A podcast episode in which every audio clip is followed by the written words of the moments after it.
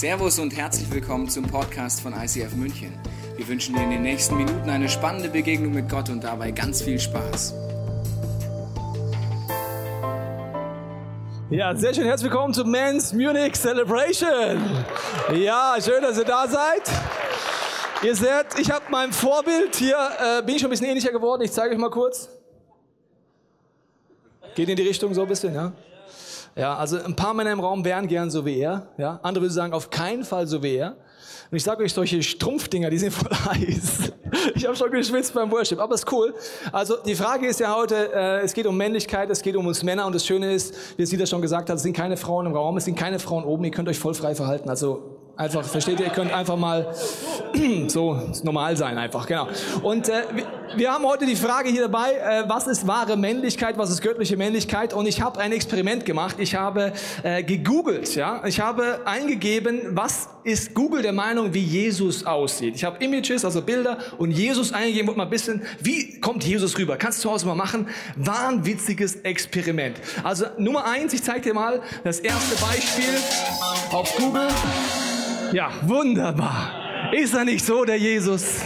Ja, immer Kinder dabei. Wir kennen vielleicht, wenn wir eine Kinderbibel früher hatten und wir denken uns, wow, ja, lange Haare, ganz wichtig, so ein bisschen gestutzter Bart, bisschen so wie wenn du aus der Weller-Werbung gerade rauskommst und sagst, mein Haar, das sitzt. Okay, das war jetzt eines äh, der ersten Hits, dann ein weiteres Bild, auch eines der Highlights.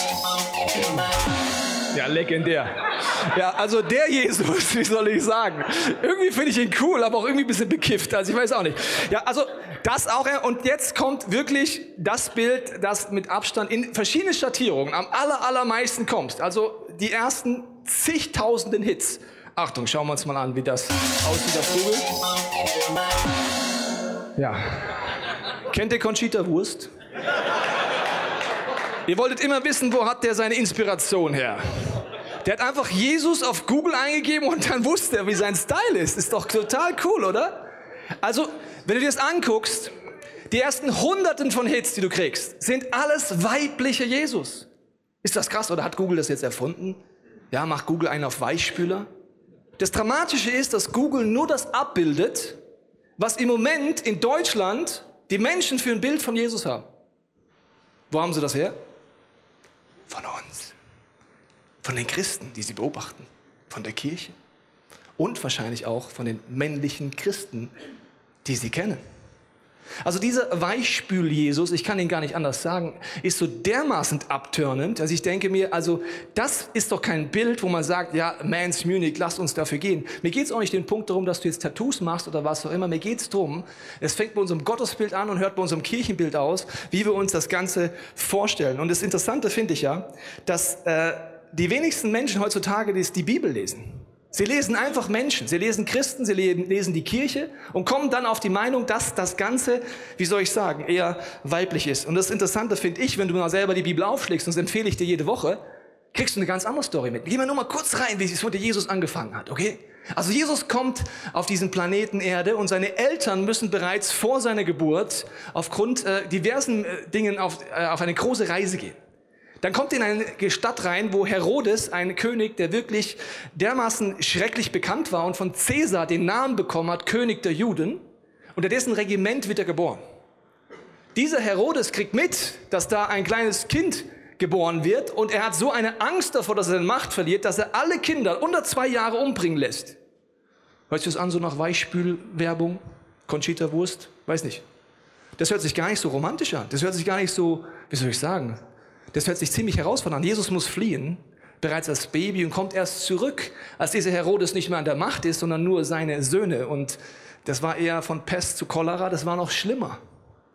Diese drei Söhne haben Dinge getan, wo wenn du die Bibel aufschlägst, die damit nichts zu tun haben. Und der Cousin von Jesus, Johannes der Täufer, ist aufgestanden und hat dann gesagt, lieber Herodes, einer der Söhne, dass du mit der Frau deines Bruders eine Affäre machst und hast, das ist einfach nicht in Ordnung. Der sagt es richtig direkt ins Gesicht. Das ist eine Situation, wenn man wusste, wie die Söhne von Herodes und auch diese Herodes sind, wusste man, das ist so gar nicht so girly. Das ist hohes Risiko. Johannes der Täufer geht dieses Risiko ein. Er wird gefangen genommen, hat nichts mit der Glühweinstimmung zu tun, die wir an Weihnachten ab und zu feiern. Ist eine hoch angespannte Situation. Und bevor er gefangen genommen wird, schauen wir uns noch mal kurz an, was so eine der letzten Messages war, die Johannes der Täufer gebracht hat. Er sagte, in dieser Zeit fing Johannes der Täufer an, in der jüdischen Wüste zu predigen. Er rief, kehrt um zu Gott, denn jetzt beginnt seine neue Welt. Er hat eine Message, er ruft die Leute klar auf, dem Evangelium Folge zu leisten, dass sie den Gott kennenlernen, very straight. Und dann wird er gefangen genommen, weil er auch noch etwas zu diesem König sagt. Er wird dann schließlich, weil die Antipas, die Frau von, oder diese, wo die Affäre hatte, dieser König, wird dann enthauptet, der Johannes, weil sie sagt, er soll enthauptet werden. Okay? Und in diesem Setting, hoch angespannt, eine intensive Situation, überhaupt nicht easy, wird Jesus das erste Mal predigen. Okay? Hast du so ungefähr das Bild? Also da predigt er das erste Mal. Und dann ist es spannend, was macht er denn als erstes Mal? Sein Cousin ist gerade enthauptet worden, weil er eine klare Message hatte und sich eigentlich sehr straight mit den Machthabern der damaligen Zeit nicht angelegt hat, aber ihnen straight die Meinung gesagt hat. Jetzt schauen wir mal, was Jesus macht, nachdem er davon hört, dass Johannes enthauptet. Als Jesus hörte, dass man Johannes den Täufer verhaftet hatte und auch später dann wird er ja enthauptet, zog er sich nach Galiläa zurück. Jetzt denkt man, ja gut, jetzt kommt Conchita Wurst. Der zieht sich jetzt einfach zurück, verstehst du? der wird passiv, jetzt wird's brenzlig, jetzt wird's hot, jetzt zieht er sich nach Galiläa zurück. Du musst eines wissen, in Galiläa hatte sein Cousin kurz vorher gepredigt. In Galiläa war kurz vorher sein Cousin von Elitesoldaten gefangen genommen. Der zieht sich nicht zurück in die, das gemachte Nest, sondern geht mitten rein, wo sein Cousin aufgehört hat zu predigen. schauen wir mal, was seine erste Message ist. Von da begann Jesus zu predigen, kehrt um zu Gott, denn jetzt beginnt seine neue Welt. Hast du das schon mal gehört? Er macht exakt den gleichen Satz. Ich weiß nicht, wenn du Herodes wärst, ob du das lustig findest.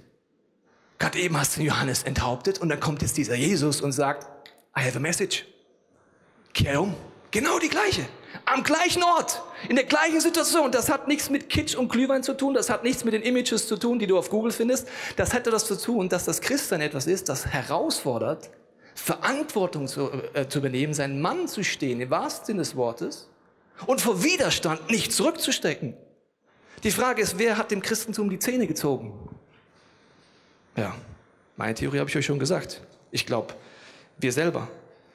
Und das ist eine Situation, die mich sehr nachdenklich macht, weil äh, ich glaube, wir haben immer wieder Vorstellungen auch, wer Gott ist, auch in den letzten Jahrzehnten. Ich mache mit dir ein Experiment. Ich werde dir gleich eine Grafik einbilden, einbilden, einblenden.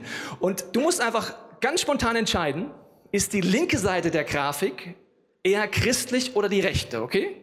Wenn du der Meinung bist, die linke Seite ist eher christlich, rutschst du einfach einen Platz nach links, egal wer da sitzt. Ein Platz nach links. Wenn du der Meinung bist, die rechte Seite der Grafik ist eher christlich, einfach eins nach rechts. Wenn du eh da drüben bist, bleib hocken. Ja, es wird halt ein bisschen, genau. Habt ihr verstanden? Okay. Also, bei, die Grafik kommt und du der Meinung bist, auf der Seite, auf die Seite rutschen, dann machen wir hier einfach eine Abstimmung. Okay. Eins, zwei, drei, Grafik. Durchlesen, bitte Fullscreen.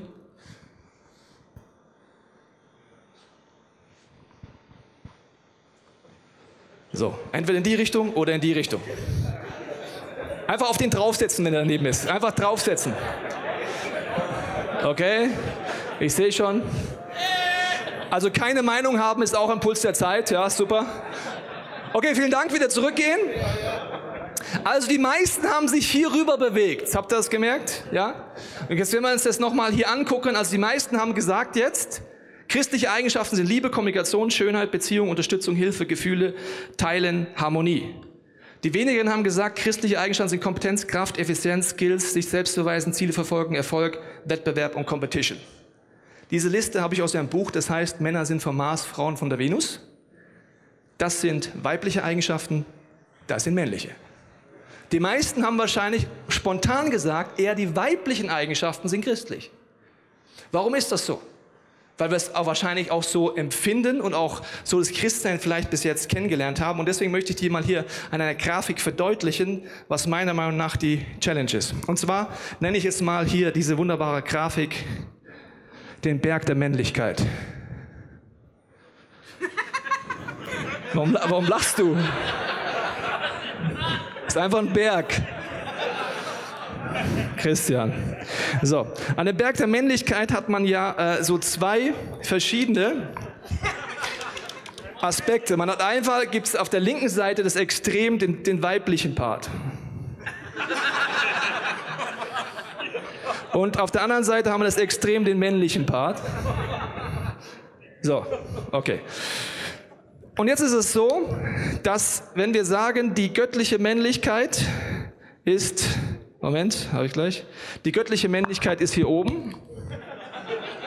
So, wie kommen wir jetzt, was ist los mit euch? Es ist eine Zeichnung, lass mich doch mal erklären. Also, so, die Männlichkeit. Jetzt müsst ihr gut aufpassen. Wir kommen auf die Welt auf der weiblichen Seite. Das ist vollkommen normal, weil du bist neun Monate von einer Frau umgeben, sonst wird schwierig. Also du bist wirklich vollkommen umgeben von Weiblichkeit. Dann kommst du zur Welt und die ersten Jahre, so die ersten drei Jahre ist die wichtigste Besuchsperson für dich meistens, wenn es normal läuft, die Mama. Ja? Das sind Situationen wie Dein Vater kommt nach Hause und sieht, dass der Sohn sagt, Mama, ich möchte auch mal die Finger anmalen. Das sind so Situationen, wo du merkst, das Kind ist viel mit der Mama zusammen. Okay. So. Dann kommt das Kind in den Kindergarten. Das Herausfordernde an unserem System ist, dass da fast nur Frauen arbeiten. Also, dann bin ich sechs Jahre alt. Bin immer noch auf der weiblichen Seite umgeben, sehr stark umgeben. Jetzt ist das Problem, dass man hier auch sagen muss, oft brechen Männer aus den Familien weg, oft sind eher die Frauen da zu Hause oder alleinerziehend. Das heißt, das verstärkt das noch. Dann kommen wir in die Schule, auch in der Grundschule. Dramatischerweise, statistisch gesehen, ist die prozentuale Wahrscheinlichkeit extrem hoch, dass eine Frau deine Bezugsperson bleibt. An was orientiere ich mich denn jetzt als Junge? Was ist denn Männlichkeit? Wenn es schlecht läuft, gehst du auch noch in eine Kirche, wo fast nur im Kinderdienst oder in der Kinderkirche fast nur Frauen mitarbeiten. Die Frauen werden dir eher ein Jesusbild vermitteln, wie wir es gerade gesehen haben. Warum? Das ist auch okay. Das sind ihre Stärken. Das gehört auch, Gott ist Mann und Frau. Das ist vollkommen okay, dass sie das vermitteln. Nur ein Junge, äh, wie meiner zum Beispiel, der kommt auf die Welt und kommt von sich aus auf die Idee, mit Schwertern und Pistolen zu spielen. Letztens hatten wir Besuch von Freunden und dann hat der Benny gesagt, ich hole meine Waffen. dann hat er die Waffen geholt, hat die alle ausgebreitet und dann hat die Mutter, die Besuch war, zu meiner Frau gesagt, ich dachte, ihr seid Pastoren. Ja, da, klar, Waffen hat er trotzdem. Also, verstehst du, ja, er muss ja mit irgendwas spielen dürfen. Genau. Genau, also jetzt kommt die Challenge, also wenn es schlecht läuft, kriegst du auch in der Kirche, in der Kinderkirche, ohne dass jemand böse meint, eher einen weiblichen Jesus beigebracht, von den Bildern her und so weiter. So, und jetzt kommst du in Pubertät. Jetzt passiert normalerweise das hier. Du gehst ins andere Extrem drüber. Das ist so Macho-Seite, Girls finden, was auch immer. Ich grenze mich ab. Die Herausforderung, wenn du unterbewusst das Christsein als weiblich erlebt hast, wirst du dich auch vom Christentum abwenden in der Jugend. Warum? Unterbewusst, du hast es eher als weiblich empfunden. Du hast vielleicht auch eher es schlecht gehabt, vielleicht musst du immer sitzen im Kindergottesdienst, aber als Junge will man einfach statistisch gesehen nicht so gerne sitzen aufgrund des Testosterons. So, so jetzt bin ich hier drüben in diesem Extrem, ja, und jetzt lerne ich vielleicht wieder neu Jesus kennen und dummerweise, fast immer, dummerweise, da können die Frauen nichts dafür, das hat was zu tun, dass wir Männer unseren Job nicht machen, aber dummerweise in Anführungsstrichen lerne ich oft Jesus über eine Frau kennen. Die, Stories wiederholen sich. Ja, meine Ex-Freundin hat mich hier mitgebracht, hat gesagt, schau dir das mal an. Okay, alles klar. Ja. Oft sind Frauen da besser auch im Kommunizieren und so weiter. Und dann merke ich, dann gehe ich jetzt hier auf den Weg ins Christsein und fühle mich auf, wie auf dem Weg in Girly Town. Einbahnstraße zu Girly Town. Ich werde dir gleich beweisen, was es alles für Dinge in einer Kirche gibt, wo Frauen besser sind als Männer. Ja, ich mache dir mal ein paar Beispiele. Also, wenn man in eine Kirche kommt, auch in unserer Kirche auf eine Art, gibt es verschiedene Disziplinen, wo einfach aufgrund von Untersuchungen Männer immer gegen Frauen verlieren, okay? Ich habe dir jetzt mal ein Beispiel gemacht an Tom und Tina. Also ist, mit echten Menschen hat das nichts zu tun, die Namen. Ich habe einfach zwei kurze Namen genommen, bis ich gemerkt habe, in unserer Kirche heißen wirklich Menschen so. Also ihr seid nicht gemeint. Also es sind einfach Tom und Tina. Und ich möchte an den beiden zeigen, in wie vielen Disziplinen wer gewinnt. Okay? Die erste Disziplin schauen wir uns jetzt mal an. Ja? Okay, das ist, äh, ich nenne es mal Socializen. Man kommt in den Raum rein und macht quack, quack, quack, quack, quack, quack, quack, okay? Die tendenzielle Reflex eines Mannes ist, ich mag gerade nicht so viel reden. Auch wenn du sonntags morgens vielleicht hier reinkommst, denkst du, gib mir mal einen Kaffee, aber lass mich doch mal in Ruhe, ja? Das Weibliche ist kommunizieren. Das ist eine große Stärke. Das ist immer das Phänomen, wie wenn ich mit meinen Kumpels unterwegs bin, sagt meine Frau oft danach, und, was habt ihr so geredet? Ja, das und das. Und hast du auch das gefragt? Nö. Und das gefragt? Nö. Und das gefragt? Wäre eine gute Frage gewesen. Ja, was habt ihr gemacht? Ja, Playstation gespielt. Ah, okay. Also im Bereich Socializen verlieren die Männer gegen Frauen. Und wenn das Setting so ist, dass die Frauen, die machen ja nichts Falsches, wenn sie socialisen, steht es aber 1-0 für Tina. Okay, nächster Bereich, schauen wir uns mal ein. Das ist jetzt äh, diskutieren. Man sagt, in der Wortgewandtheit sind Frauen besser als Männer. Das heißt, Tom wird in diesen Diskussionen hin und her eher den Kürzeren ziehen und eher genervt sein in solchen Situationen. Also steht 2-0 für Tina. So, nächster Bereich. Äh, das ist jetzt Lesen. Ja, Lesen sind Frauen viermal Statistik, viermal besser, vier, vierfach besser als Männer. Das merkt man schon in der Schule. Mädchen lernen schneller tendenziell lesen als Jungs. Okay, im Bereich Lesen, auch da wird Tom dummerweise verlieren. Steht es 3-0, ja, gut, kann noch aufhören, wir haben noch ein paar Disziplinen. Nächster Bereich, Fingerfertigkeiten. Bibelstellen suchen oder was auch immer. Also bei Fingerfertigkeiten, auch da sagt die Statistik, ist die Frau besser. Auch da wird Tom verlieren. Es steht jetzt bereits 4-0. Okay, jetzt geht's in den nächsten Bereich rein, den mache ich auch Worship. Ja, noch besser, emotionaler Worship. Uh, Emotionen ausdrücken in der Anbetung. Da gewinnen dummerweise immer die Frauen. Ich weiß auch nicht warum, ja. Da gewinnen sie wieder. Und ich mache dir mal ein Beispiel, ja. Ich brauche mal kurz hier zwei Menschen, die mir helfen. Falk, ich bräuchte dich kurz. Und äh, wen brauche ich noch? Mal kurz gucken. Ich brauche noch einen. Konstantin, kannst du mir auch kurz helfen? Ja, kommt mal hier nach vorne. Ihr kommt mal hierher. Ihr habt eine ganz einfache Aufgabe. Und zwar stellen wir vor, ihr beide trefft euch beim Angeln. Okay? Ihr seid beim Angeln. Ihr bekommt jetzt von mir, ihr müsst nichts anderes tun, als diese Zettel vorlesen. Okay? Nichts anderes tun. Einfach wie ein Dialog. Okay? Hier, bitteschön. Was die beiden jetzt machen werden, sie werden jetzt in der Angelsituation, du kannst es auch aufs Stadion übertragen, ja, also es ist im Stadion, sie werden sich jetzt mit Originalzitaten aus Worship-Songs unterhalten. Okay? Das sind Originalzitate nicht gefaked. Sie reden miteinander, wie man, wie wir Worship-Songs unsere Liebe ausdrücken. Und stell dir beim Angel oder im Stadion vor. Ihr könnt es vortragen, wie ihr möchtet, mit Emotion, ohne Emotion. Also ich bin jetzt eigentlich nicht da, ich halte nur das Mikrofon. Du fängst mal an. Führ mich zurück. Achso, führ mich zurück zu der ersten Liebe, zu deinem Herz, das für mich schlägt. Schön, ein bisschen mehr Emotion bitte. Für dich schlägt mein Herz. Schön. I need you more than the air I breathe. I love you, I love you, I need you. Though my word may fall, I never let you go. Schön.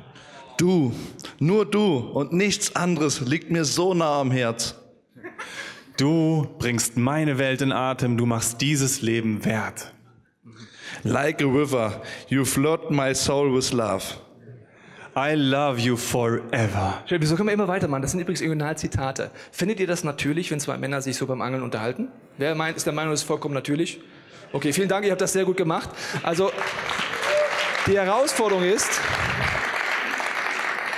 dass diese Sprache, die auch in vielen Liedern der Kirche gesungen wird, eine weibliche Sprache ist. Also ein Mann, wenn er Liebe ausdrückt, tendenziell macht er es nicht mit so, ich verzehre mich nach dir wie nach dem Sonnenuntergang, I love you. Das machen wir, weil die Frauen das hören wollen. Aber wenn ein Mann einem Mann äh, Liebe ausdrücken will, machen wir das mit Respekt. Ich habe Respekt vor dir, ich schaue zu dir auf, ich habe Achtung vor dir. So machen wir das. Tendenziell sind Songs für Männer leichter, die so Hymnen sind, wo es um die Größe Gottes geht, wo es darum geht, wer Gott ist, dass ich dem nachfolgen will. Und irgendwie in den letzten Jahrzehnten wurden die Songs immer weiblicher. Das nennen wir dann Worship, hört sich dann auch noch ein bisschen weiblicher an vielleicht, aber das sind auch gute Dinge. Und ich sage nicht, dass du als Mann nicht auch weibliche Dinge in der Gottesbeziehung entdecken kannst, weil Gott ist Mann und Frau. Ich sage nur, dass wenn ich hier auf dem Weg in Girly Town bin, dass ich vielleicht merke, auch im Lobpreis und so weiter, fällt es mir eher schwer, diese Emotionen auszudrücken. Also Tina hat dummerweise wieder gewonnen. Jetzt gehen wir mal in den nächsten Bereich rein. Umarmen. Besonders Männer umarmen. Das ist im Christentum relativ normal. Wenn du zum ersten Mal in die Kirche kommst, denkst du dir als Mann, was macht ihr hier? Umarmt ihr euch alle? Okay, gut. Also auch da wird Tina das mehr mögen als Tom. Noch ein Bereich haben wir dann hier, ja, und zwar ist das Stillsitzen. Still sitzen nach Untersuchung des Testosteron, Testosteron in Jungs oder auch in Männern sorgt dafür, dass man nicht lange still sitzen kann. Auch da wird Tina gewinnen. Das sind aber viele Disziplinen, die wir in der Kirche haben, so in Small Groups und so weiter. So, vorletzter Bereich, an Hände fassen. Ja, das sind so Situationen, ich weiß ja nicht, ob es bei mir dir so ist, aber probier das mal aus. Lass uns alle mal an die Hände fassen hier. Ja, macht mal einfach nur, nur so vom Gefühl. Ist schön? Okay, super, ihr macht das sehr gut. Sehr gut. Okay, steht wieder. Tina gewinnt schon wieder. Und jetzt der letzte Bereich, auch legendär. Aufmerksamkeitsspanne zwischen Mann und Frau, statistische Unterschied. Nach fünf Minuten sind beide voll dabei, bei einer Predigt zum Beispiel. Nach zehn Minuten sieht das Ganze so aus. Nach 15 Minuten sieht das statistisch so aus. Nach 20 Minuten sieht das so aus.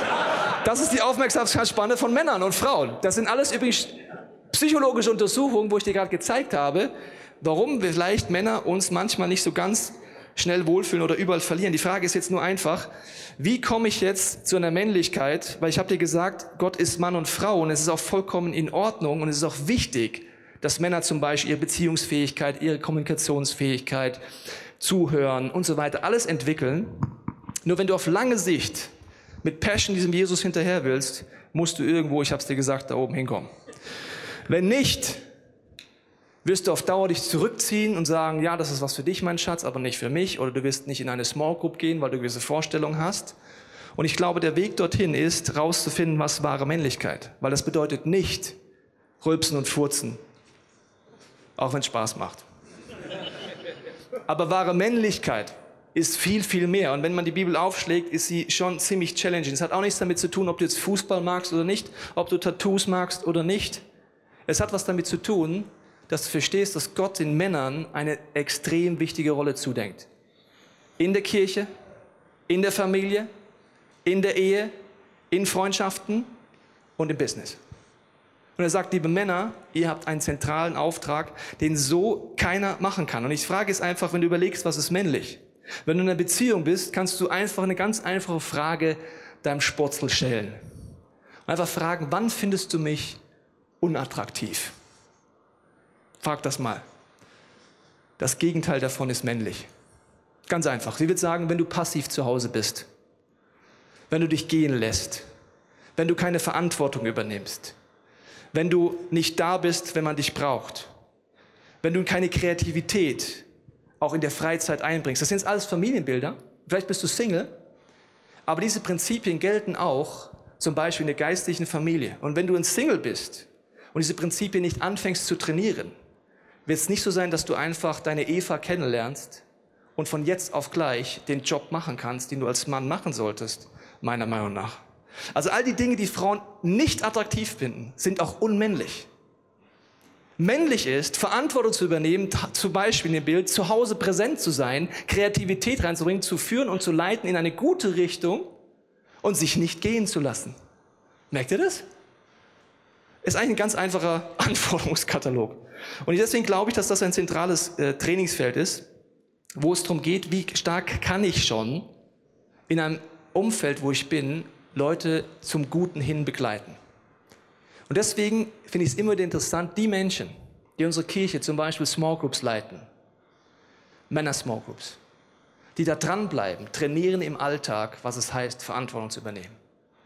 Männer, die in unsere Explore-Gruppen gehen, und sagen, dort übernehme ich Verantwortung, ich will erleben, wie geht es, meine innerlichen Hindernisse über Bord zu werfen, Durchbrüche mit Jesus zu machen, anderen Menschen dort reinzuhelfen, Verantwortung zu übernehmen, da zu sein und zu prägen, sind die, die auf lange Sicht auch in der Ehe oder der Familie Verantwortung übernehmen. Das ist meine, Fra meine äh, äh, Erfahrung. Und die Bibel redet über Themen, die mögen wir Männer vielleicht nicht so richtig, aber die Bibel redet über Hauptschaft. Sie redet auch in der Familie darüber, dass der Mann das Haupt ist.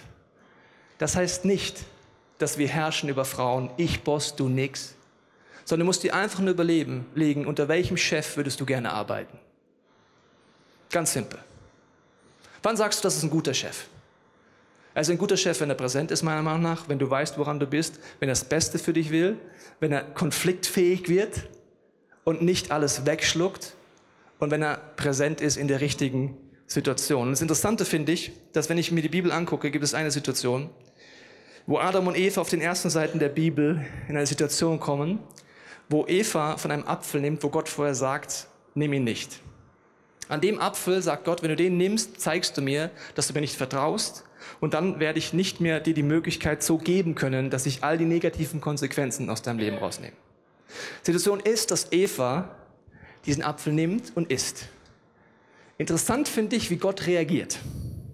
Er kommt danach ins Paradies in dieser Bildersprache und ruft Adam.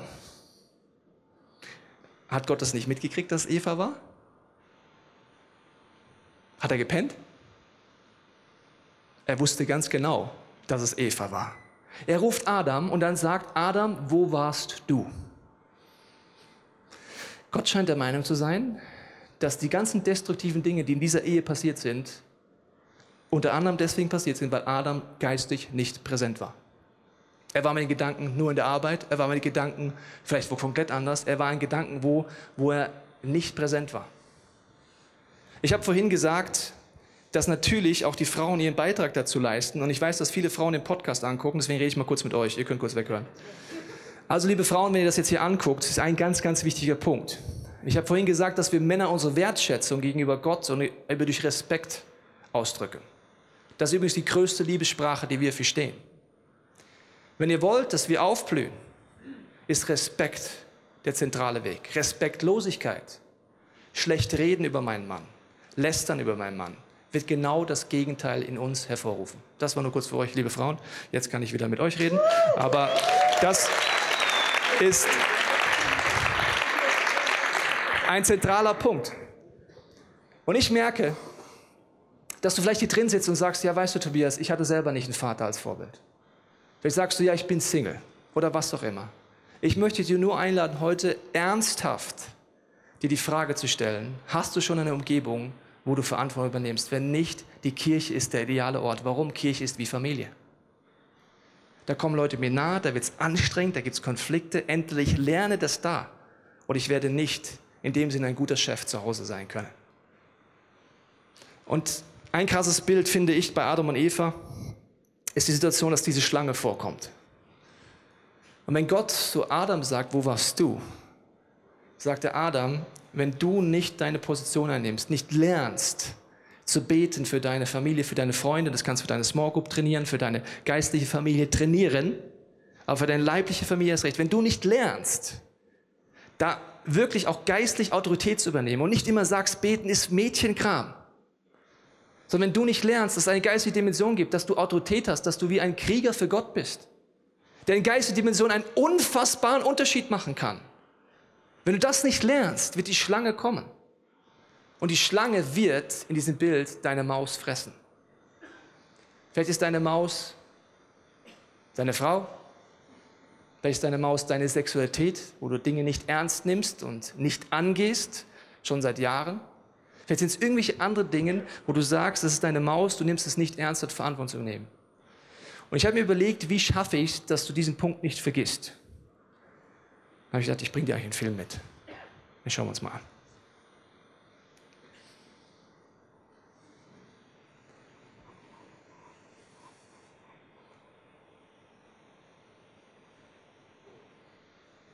Diese Schlange wartet nur darauf, dass sie die Maus fressen kann.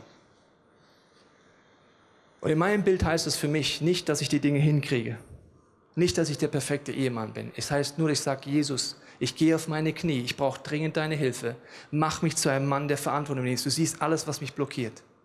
Und wenn du sagst, weißt du, meine, mein Vater war nicht so oder meine Generation vor mir war nicht so, du hast die Möglichkeit, dass ab heute die Generationen nach dir anders aufwachsen. Nur du.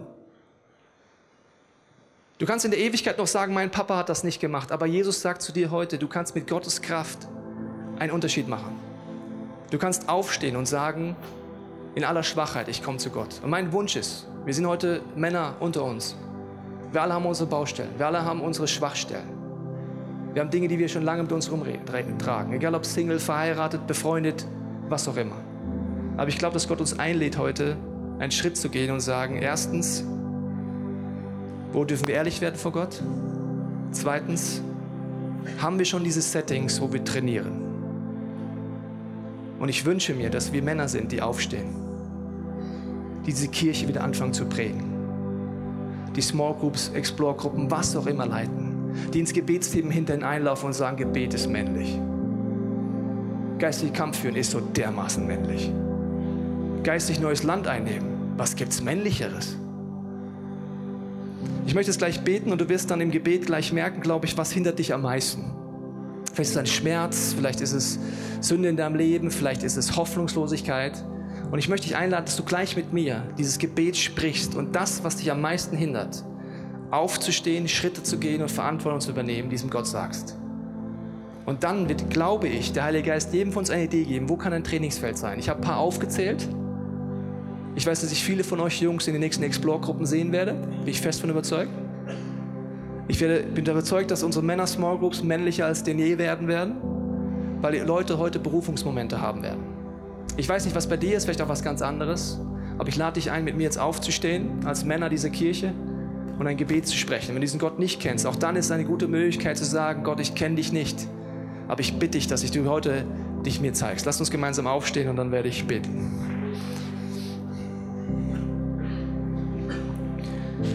Jesus, ich danke für jede Person heute, für jeden Mann heute, auch der es zu Hause anhört. Und du siehst die Dinge, die uns knechten, die uns unten halten, die uns limitieren.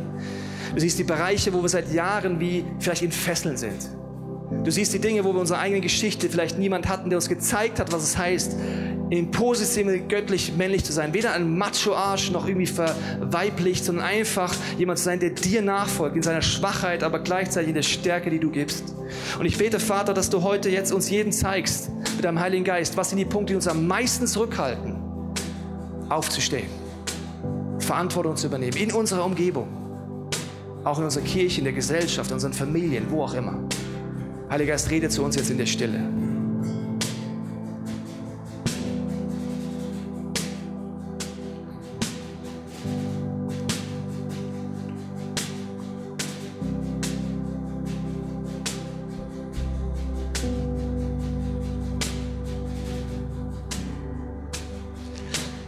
Jesus, wir wollen das jetzt nehmen, was uns limitiert. Wir werden es dir jetzt hinhalten und dir einfach sagen, Jesus, das ist der Punkt, wo wir deine Befreiung brauchen. Da ist der Punkt, wo wir vor dir stehen, unsere Arme erheben, vielleicht sogar die Faust erheben und sagen, Gott, ich brauche deine Kraft. Aber ich will nicht mehr jemand sein, der wegläuft. Ich will niemand mehr sein, der sich drückt vor Verantwortung. Ich will, egal ob ich Single bin oder nicht, will ich ein Mann sein, der sagt, Gott, gib mir deine Autorität. Ich will diesen Planeten Erde mehr zu dem Ort machen, den du dir gedacht hast. Nimm alle Lügen weg aus uns die uns Minderwert einreden und uns sagen, dass wir es nicht machen können. Wir stehen vor dir mit Armen erhoben, mit unserem Herz ganz weit offen und sagen, Gott, wir brauchen dein Eingreifen, wir brauchen deinen Weg, aber wir sagen dir auch gleichzeitig, wir wollen dir nachfolgen und diese Kirche, diese Stadt zu einem anderen Ort machen, weil wir sind deine Männer, wir sind in deiner Armee und wir sagen, Gott, benutze uns. Wir hoffen, dass dir diese Predigt weitergeholfen hat. Wenn du Fragen hast, kannst du gerne an info at icf-moenchen.de mailen und weitere Informationen findest du auf unserer Homepage unter www.icf-moenchen.de.